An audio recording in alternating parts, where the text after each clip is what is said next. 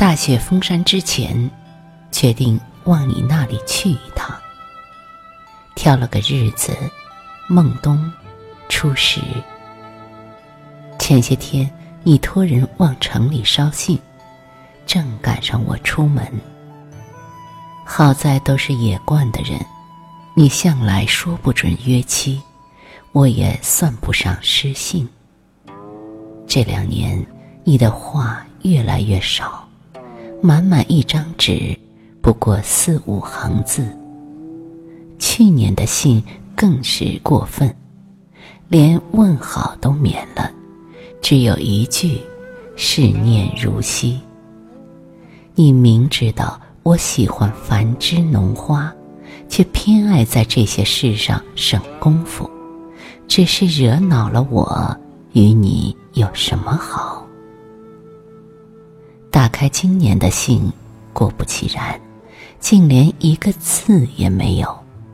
素白的一方纸，上面画了一截竹枝。讨厌的人总归讨厌。心里认准了，便一点也不要指望。你在信上用了印，红泥醒目，曰血鬼。哈，刁钻的可恨。带了些你喜欢的吃食，几本爱读的书，几张琴谱，便在白雾弥漫的清晨动了身。路上行三宿二，走走停停，转过灵月渡，不久便到了南山的谷口。我平生最不喜南字，觉得软，水粉气重。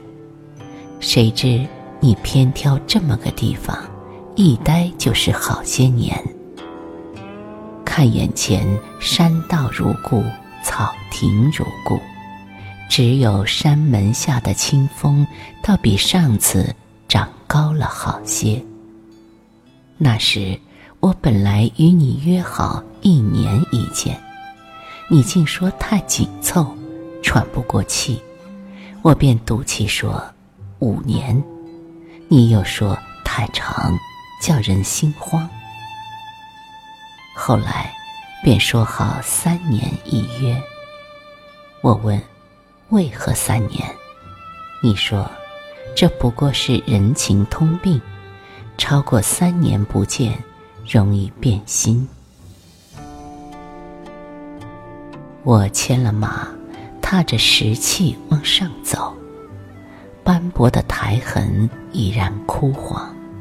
半山的草亭下设有石案，岸上放一盏铜尊，过去一看。是空的。想起你同我玩笑说过：“若见茶杯，今生反目。”这么说，你知道这两天我要来，而你也正好在。到了你的门前，拴好马，见你正在窗下收拾竹子，院子里堆着新劈的柴。你回身看见我，掸了掸衣袍，说一句：“天要黑了，以为你今日又不得来。”你接过我手里的东西，问：“冷不冷？”我说：“还好，只是比城里冷多了。”饭后，你把一盆旺旺的炭火移到窗下，并把凳子搬过来说。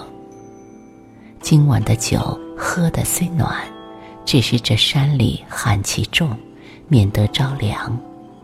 说着，你要挪了灯烛过来。我说：“外面月色很亮，就这样坐着便好。”